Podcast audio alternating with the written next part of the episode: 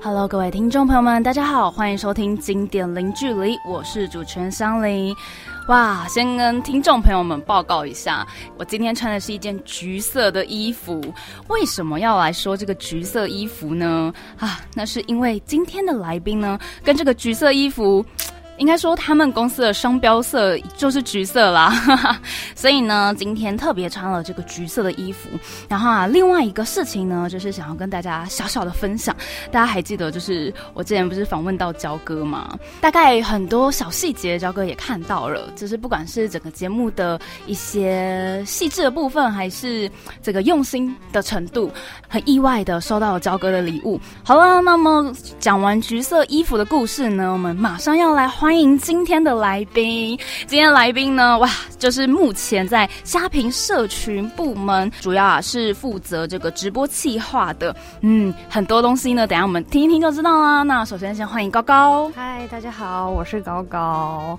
嗯，我现在在虾皮的直播组，不知道大家对于虾皮可能现在还印象在是可能他们的社群操作啊，或是大家都买什么东西都会在虾皮这样子。但是对于虾皮直播这件事情，好像大家可能会比较陌生一点。那今天就是要来跟大家分享一下我都在做些什么。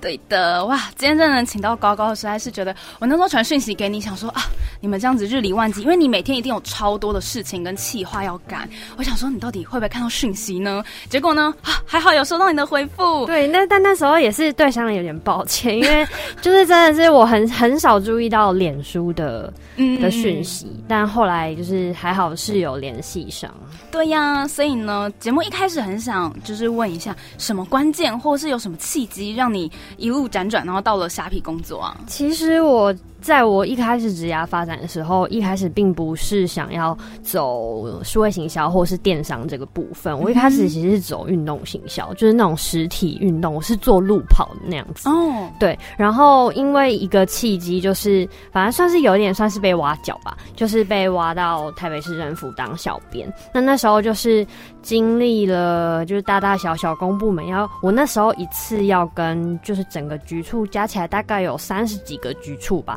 就要跟我们联系啊，然后就是哪些要 po 文啊什么的，然后。那时候就除了自己在经营粉丝专业之外，就是也会看看其他粉丝专业都在做些什么啊。一定会的，对，因为要去参考，想说可能别人有想到的东西，那如果我也可以融入一些公门的议题的话，例如说想要有什么呃制度或是福利的推广，可能会变得更有趣，大家可能会比较想要看或比较想要听这样子。所以那时候就在这个当小编这段日子，就不断的。搜寻各种粉丝专业，或是大量收集资料下，就发现就是虾皮跟全联他们的小编其实都非常非常有趣，他们就是可以想出一些，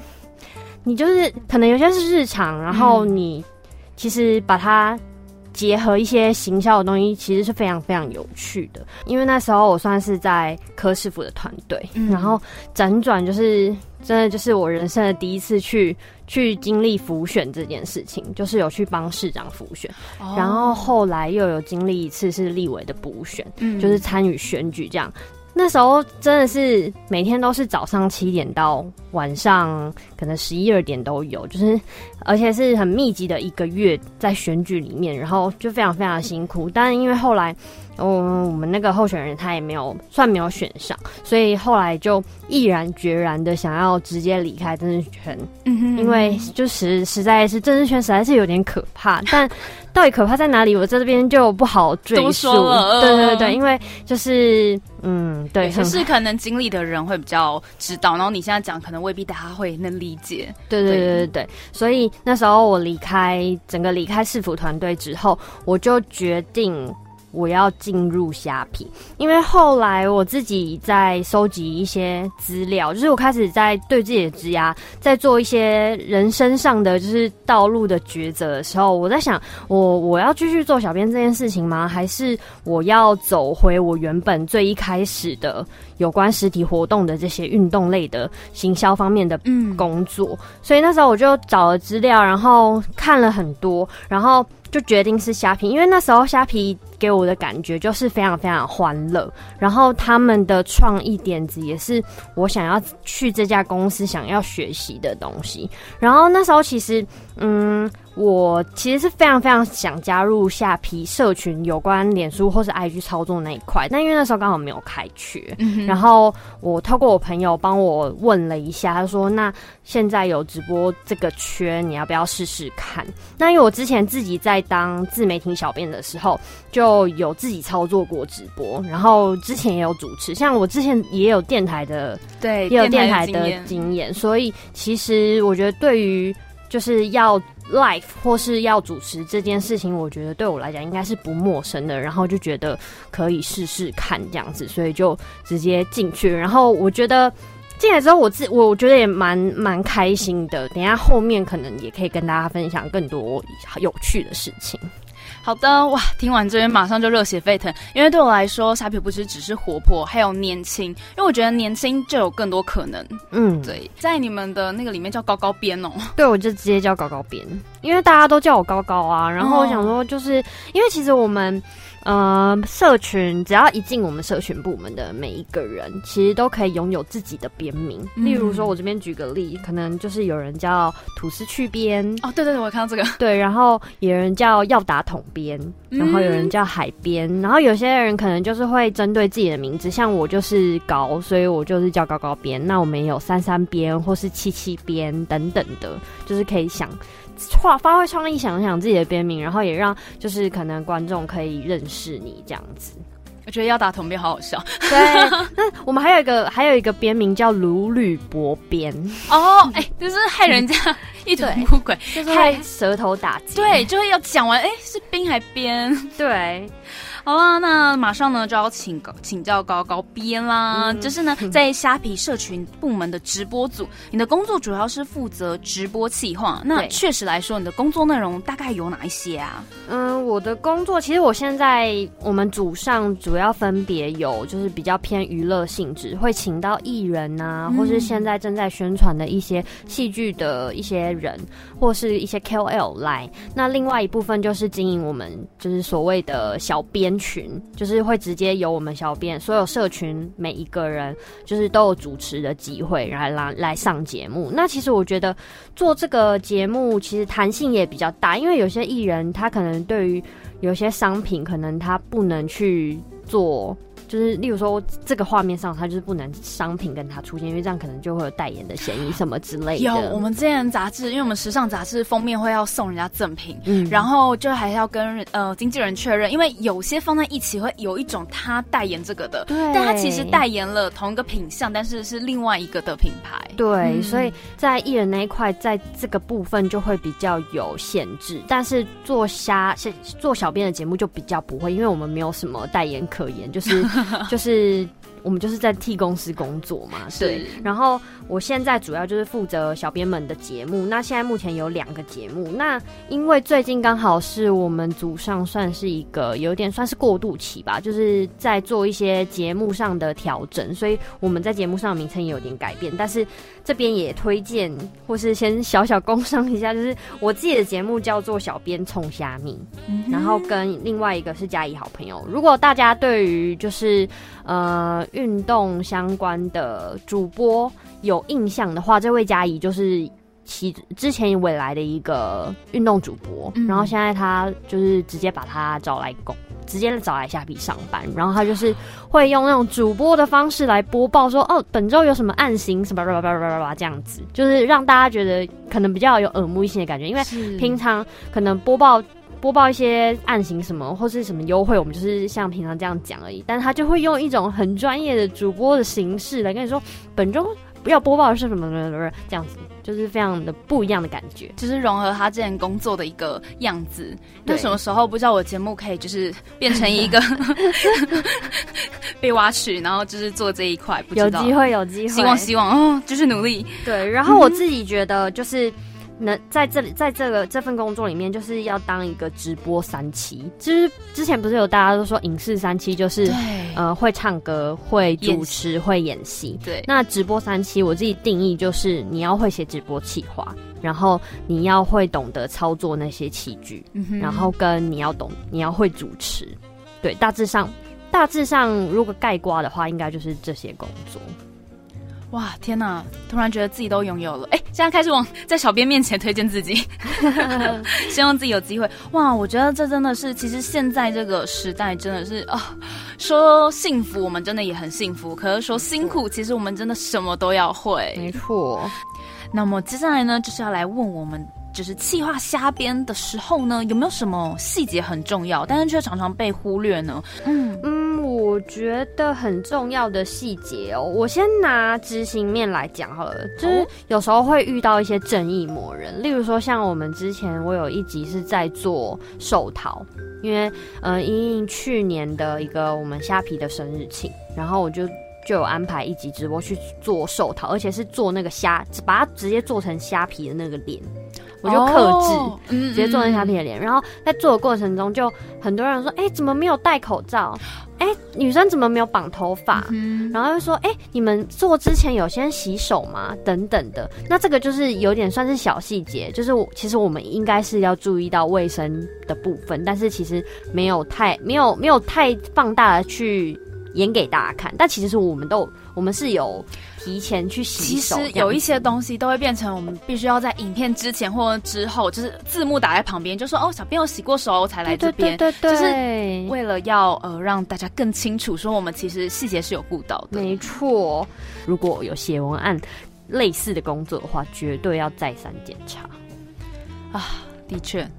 而且又是名字，你知道名字的话又很容易，更容易啦。就如果名字跟厂牌有一点口误或者是打错，都会。对，而且厂商有的还会非常，就是非常会非常 care 你讲错，对，因为他花了钱，对，没错，或者是有条件交换。嗯然后再来，可能就是，嗯，前前阵子疫情的时候啊，那时候我们就有一场直播，我们是到台东资本老爷酒店去做，我们做了。四场直播，三天做了四场直播，然后那时候就是其实我们没有想到，因为我们其实呃中嗯几乎都是坐在中午的直播，然后其实中午在拉比是最多人的时候，那。其实那天我们其实也是有遇到外国人，所以那时候我们真的非常非常紧张，就是不知道疫，因为那时候疫情是正延烧正热的时候，然后就是遇到外国人，其实还是会有点怕怕。然后那时候就刚好遇到中午时段要直播，但我们没，我们万万没有想到就是拉比会很多人这件事情，但老板就要求我们，就是你们不能，你们不能中午在拉比。直播，但是又要临时改啊，然后我们就马上灵机一动，就是我们就把前面那一段在更早一点时间，我们就就先把它预录掉，就去避开那个尖峰时段跟人潮。对，这就是有时候你做节目或是你做活动可能会需要想到，可是有时候又没有想到的地方，就是但就是我觉得就是要去考验你当下的应变能力啦。嗯，哇，我觉得原来做直播跟就是做那个我们之前做活动企划其实是很接近，就我们可能每一个东西都要想好，如果是天气是这样，然后如果天气是那样，对，以天气来说就有预备，然后如果谁突然怎么样，我是不是有多一段要怎么怎么样？哦？原来直播也要。也要，嗯，对。啊天哪！刚才听完就觉得说这些细节真的很重要。好啦，那么在就是你计划的案子中啊，你有没有什么印象深刻的事情啊？我印象最深刻的应该就是我，因为其实我进虾皮快一年，但还没满啦，就快要一年。然后那时候其实我刚进虾皮的时候，就是大概是。呃，下半年那其实每到虾皮一到下半年，就是活动最多、最爆炸的时候，超重要的消费 Q 三 Q 四的业绩就是等你们了。没错，没错。然后一进虾皮，我就马上接到了一颗临时炸弹，就是我们有一个计划，它叫做明星出任务。然后那时候就是要帮一些明星们来完成可能他一可能小时候想要实现的一些梦想，然后或者是他其实一直很想做，但是因为碍于自己工作太忙。没一直没有时间去做的事情，然后那时候我就想说，哎，他们就是公司人说怎么办？就是时间快到，然后也排好排好，就是那天必须上那档节目，但是一直没有敲到人可以来上这个节目。然后还好我马上就是线动大神来，IG 线动大神来，马上一拍，然后我的朋友就说，哎。他就是我刚好有那个在演下半场这部电影的朋友，然后他就问我说：“哎，他们电影最近刚好在走宣传，问我要不要就是。”就是看可不可以就是借机来宣传一下。然后那时候我就呃想了想。然后跟主管讨论一下，就说好，那就决定让他们来。反正就他们来，还会有一些小鲜肉，因为就是那个主角是范少范少勋跟朱轩阳，他们就是那还蛮红的，一就是当红的比较年轻的艺人。我想说，哎，那好像还不错。然后那时候就决定做一些。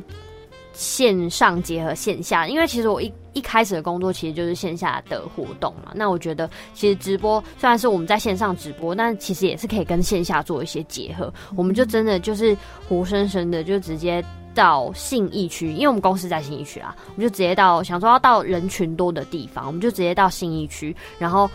呃用爱的抱抱，